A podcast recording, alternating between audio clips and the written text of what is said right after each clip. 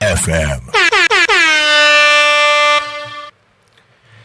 いやマジで暑いっすよね。本当に。いや今日とか外で。まあ外仕事なんですけど自分。あの外で水道関係の仕事してるんで工具をね広げて仕事するんですけどちょっと手袋を外して不意にあの工具を持ったらマジでやけどするぐらい暑くてもう本当嫌になっちゃいますよね。ちょっといいねあの最近空調服を買ったんですけどもう空調服あの服に扇風機がついてるやつなんですけどフルパワーで回しても暑いっていう、ね、なおかつだんだん自分が汗臭くなってきてその汗の匂いがこう服の中にこもるからすごい不快な感じになってくんですよね。本当暑いの勘弁してほしいっすわ。はいじゃあということで始めます。ギャラバ自分語り。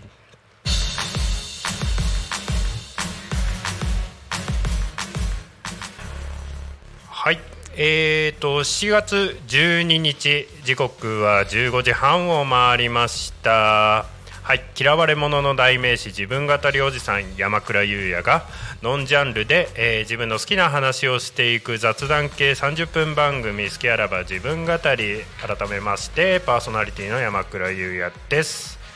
はいえっ、と 日曜日なんですけどうんと先週の日曜日に、うん、と起きて不意にテレビをつけてプリキュア見てたんですけどあの、まあ、子供が見てるっていうより子供2歳で男の子なんで全然興味ないんですけど俺が見てるっていう感じなんですけどね。えーと今ね「広がるスカイプリキュア」っていうのをやってて、まあ、たたまに見てる感じなんでストーリー全然追ってなくていまいちよく分かってないんですけどあのーキャラデザというかね変身した衣装がかっこいいなっていうのはちょっと新しいシーズン始まった時に知ってて。でちょっとねあの騎士ナイトっぽいテイストとお姫様っぽい感じなんだけどっていうこの変身したねプリキュアの衣装があるんだけど。でその時の話が1人4人プリキュアがいいんだけど1人がちょっとスランプに陥っててみたいなあのよくある話なんだけどででみんなのあの気持ちで復活するみたいなそんな回をたまたま見てましてでなんか非常にその回の話でその女の子がヒーローとして活躍するみたいな感じのうんとコンセプトの話だったのかな。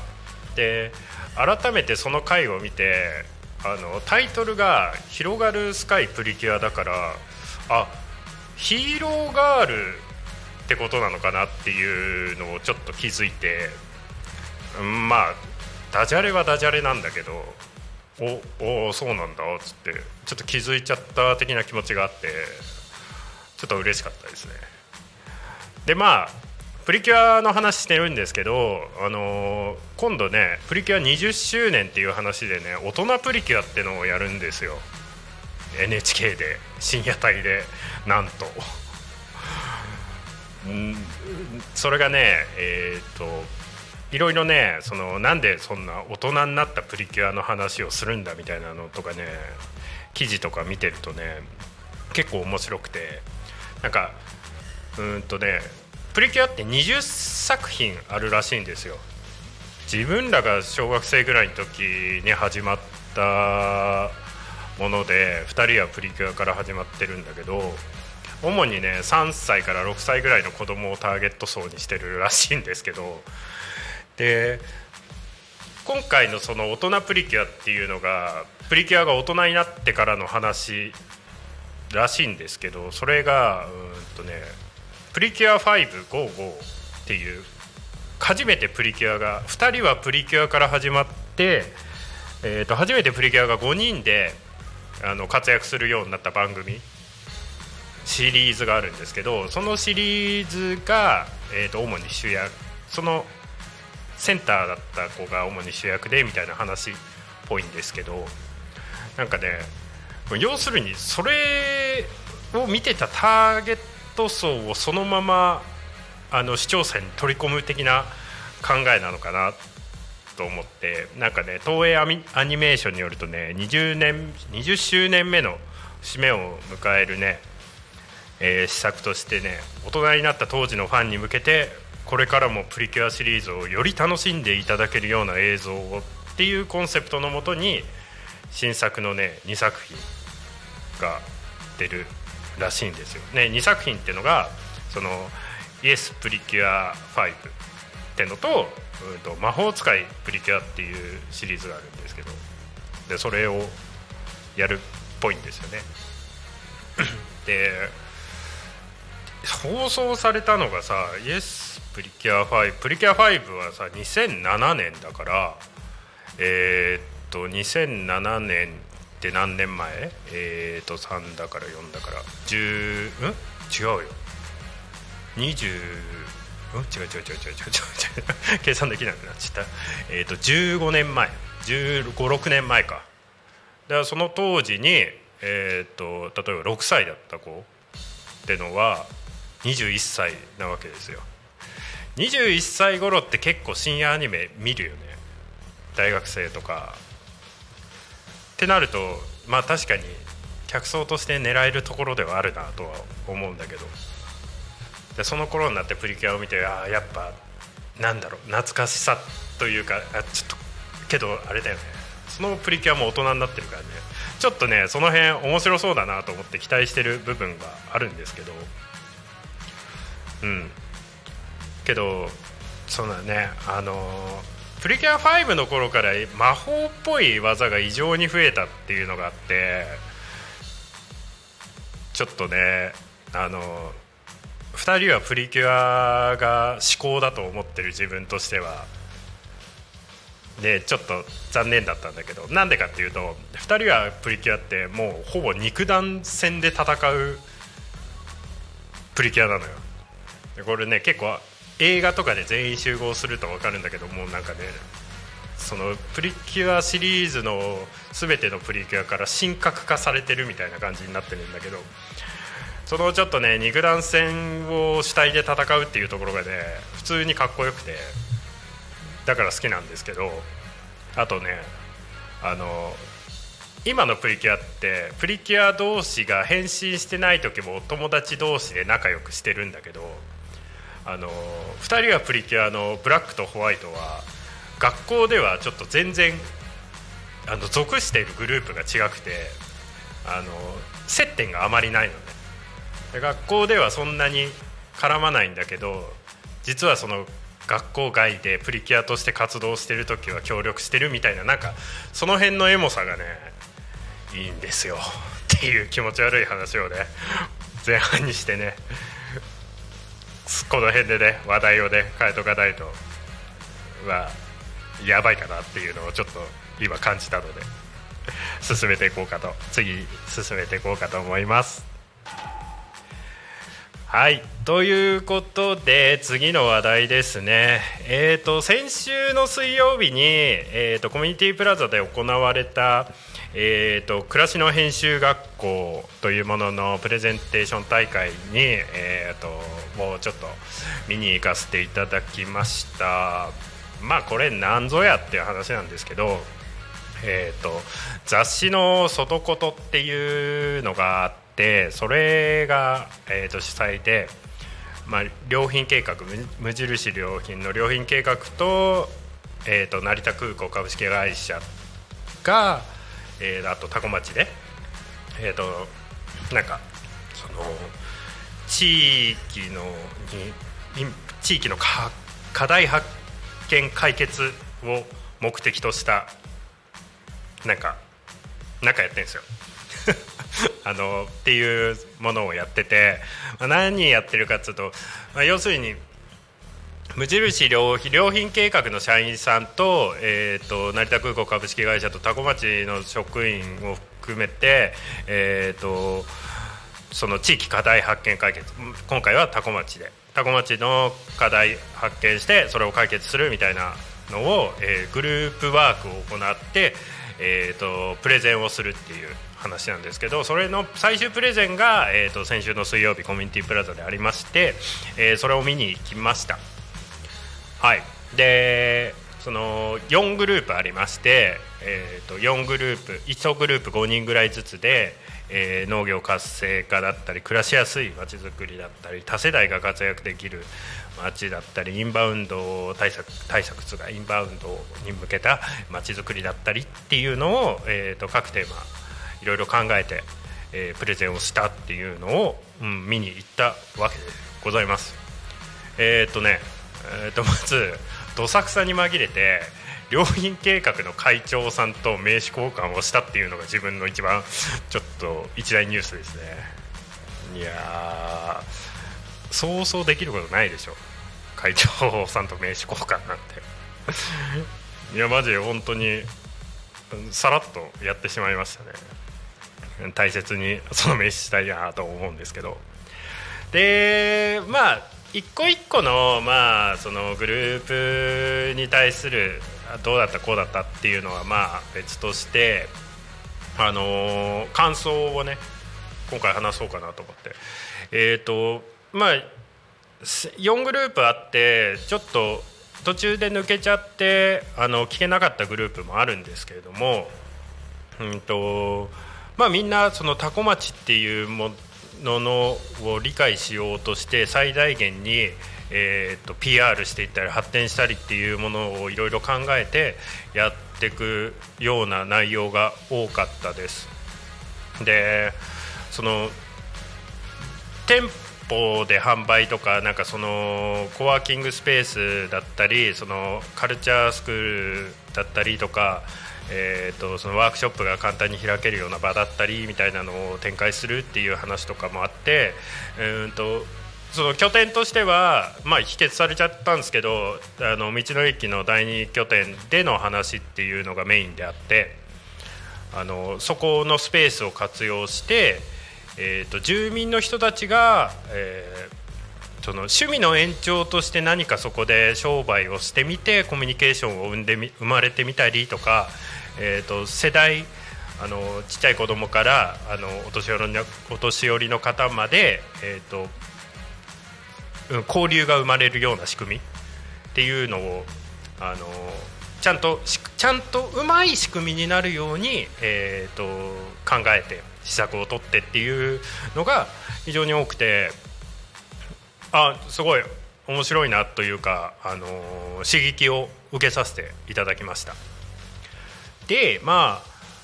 あのー、まあ思いつかない部分が自分がそんな思いつかない部分だったり具体的に金額の部分だったりっていうのもあるんですけどもちょっとね、あのー、単純にあの思ったこと否定的な意見ではないんだけどこれってどうするのかなみたいに思ったこととかも今日話していけたらなと思います。で と特にまず聞いて思ったのが、えーと、農家主体で話してるグループがほぼでしたね。まあ、多古町って農業の町だとは思うんですけれども、うんと基本的にその農業として完全に農業で生活してる人ってっていうのを主体に置いてるようなのがメイン。やっぱりそこが多古町の売りなんだろうなっていうのは改めて気づきましたしそういった部分で、えーと、町の発展っていうのを考えていくのをベースとしてあの一番いい方向なんだろうなっていうのを改めて考えさせられました。ただその各グループいろんな町民の方に意見を聞いたっていう中で例えば自分、えー、35なんですけど35歳なんですけどもそういった世代の、えーと、意見っていうのがうんあんまり前に出てないのかなっていうのは感じましたね。もうぶっちゃけそう自分っていうライフスタイルを確立して、えーと、といろんな趣味の延長で何かやってるっていう人たちに対してスモールスタートで起業できるよみたいななんかそういった話とかもあったりえー、もっとなんかいろんな、うんと、趣味の部分を増やしていこうよみたいな。単純にちょっと普通に聞いた感覚でねもう自分の話なんですけど自分の感覚でなんかそういったイメージを受けましたね。だから実際うんと、そういった形で創業を支援したりっていう話にはなってくるとは思うんですけれどもうんとなんかもう少しインパクトのあるものを期待してちょっと聞きに行っちゃったのかなっていうのは単純に一つの感想ですね。あとうんとそのインバウンド対策外国人をこう多古町に呼んで、えー、たりとか農業体験してもらったりちょっと生活してもらったりっていう話をするチームもあったんですけれども少し残念だったのがそれに対してとタイニーハウスっていうものを、えーと、宿泊施設として提供するみたいなお話があったんですよ。でタイニーハウスっていうのは、えーと、すごいシンプルな小さな、まあ、要するに小屋みたいなところで、えーと、生活をする。うんとマンションの一室みたいなものだけたポンみたいに置いてあるっていうマンションの一室じゃないな。もっとちっちゃいね。あのワンルームのの部屋がポンって置いてあるような状態の建物タイニーハウスっていうの。をちょっとねあの界隈では話題だったりするんですけどそういったものを、うんとえー、多古町の区画にどっかに設置して、えー、収納体験だったりみたいなっていう話があったんですけれども、えーと、それをじゃあタイニーハウスどうやって建てるのっていうのをまあ話はねちょっと昔からちらっと聞いてたんですけどと自分らみたいな建設関係とか工務店さんとかってそういうところでもしかしたら絡めんじゃないかなみたいな淡い期待はあったんですけどちょっとね無印良品さんが出してる無印の小屋っていうものがあるらしいんですよ。えーとまあ、パッケージ化されたタイニーハウスでね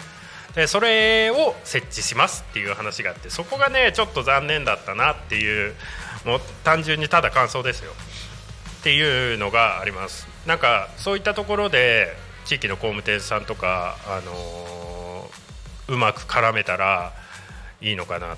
ていうふうに思いましたね。最初も話したようにやっぱり多古町の魅力ってやっぱ農業っていうのが多分みんなの中に頭の中とかにあると思うし、うんと印象的だったのはこの田園風景っていうのは外国人の方とかだったりに非常に、えーと、有用な観光資源だっていうふうにあの取られてるっていうのが、まあ、新鮮だったんですけれども実際やっぱりあの自分らの仕事あの建設関係の仕事っていうのってそういったところであのなんか跳ねていくというか利益が取れていくっていうのってやっぱり後の後になってくるのかなっていうのは思ってて農業を PR して農作物がバッと売れた後にえー、田園風景が PR できてバッと観光客が増えてじゃあ移住する方が増えた後に建設関係がやっとこう潤ってくるみたいな話になるのかなっていうのがちょっとやっぱりねあの後々の方なのかなっていうのを感じててなのでそう街を PR 盛り上げるっていう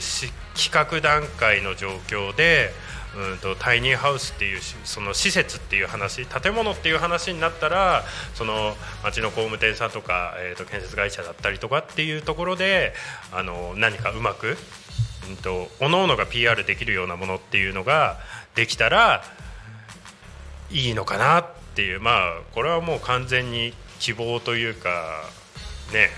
要望っていうほどのことじゃないけどっていうのをね非常に感じましたね。まあ、ただめちゃくちゃ発見はあったし、あのー、刺激も受けましたし、あのー、すごい面白かった。で1個自分が思った疑問としてちょっとこれはうんって消化しきれてない部分があるんですけど、うんと、D 自分あの多古町 DX 推進委員会として活動させていただいてるんですけどデジタルを前面に出していろいろ何かやっていこうっていう感じで今活動はしてるんですけども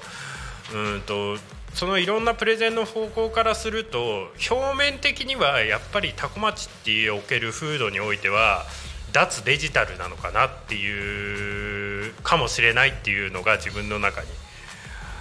ありました。だからもちろんコミュニケーションにおいてあの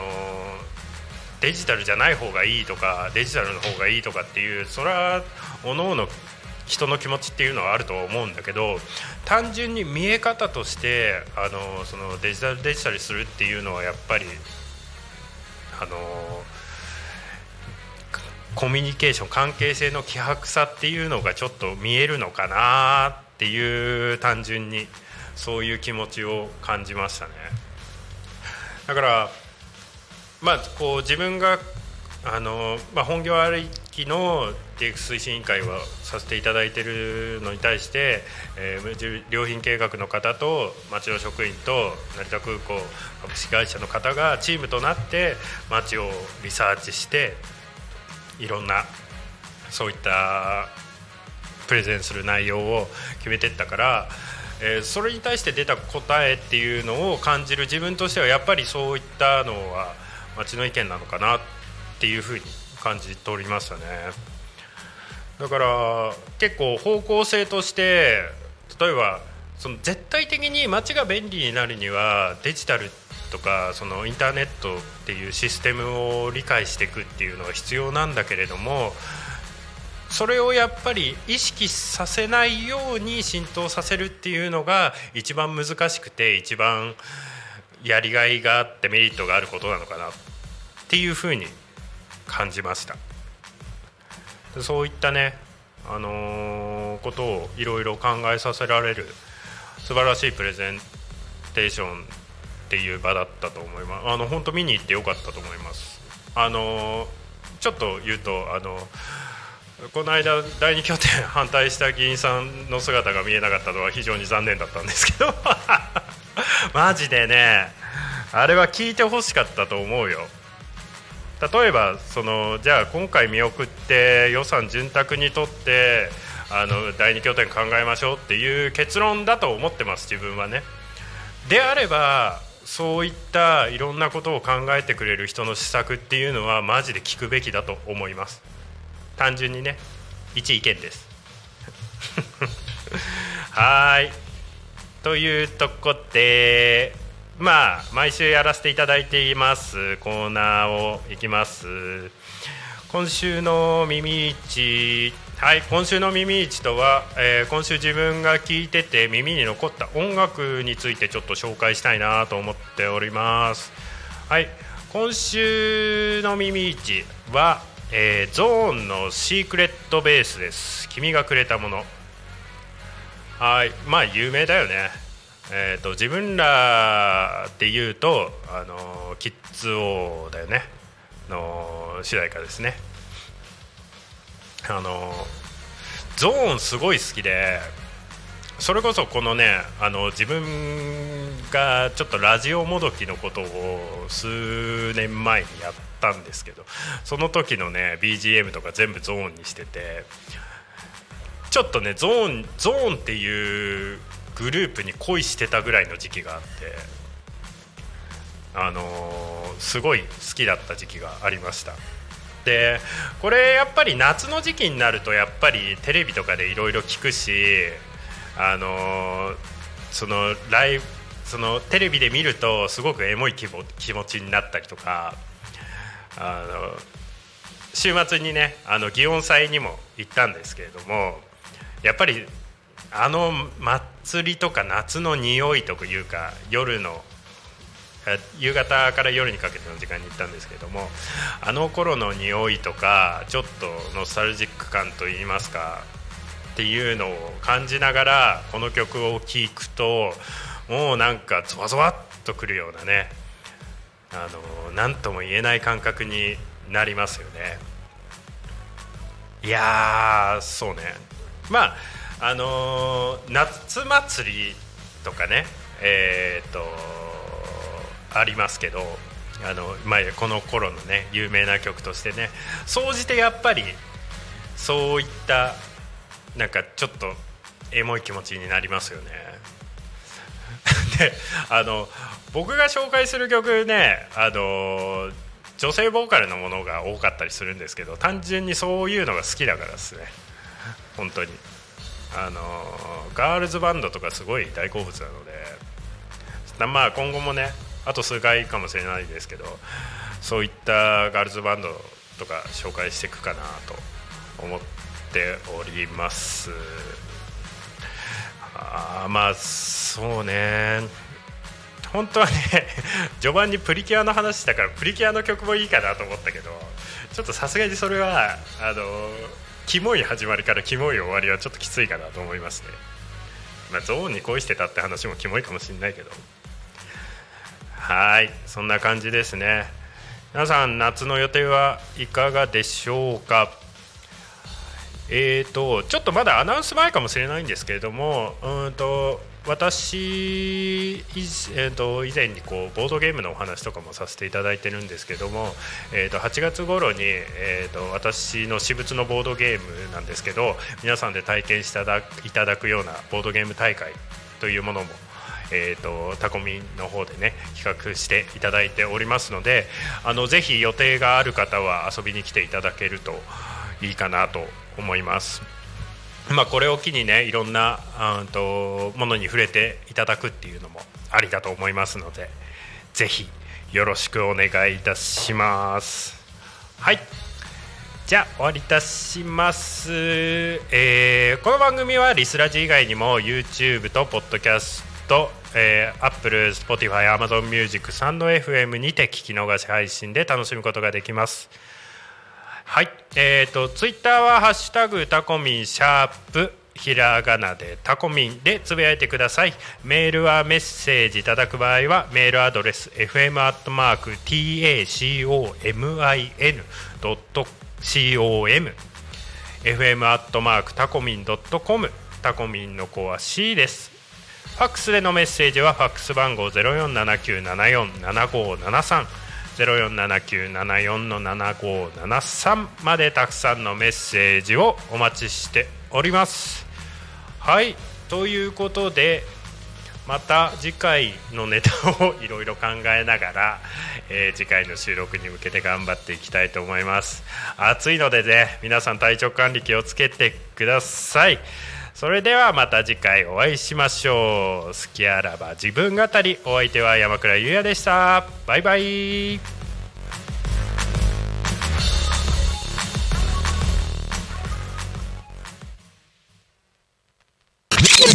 タコミ FM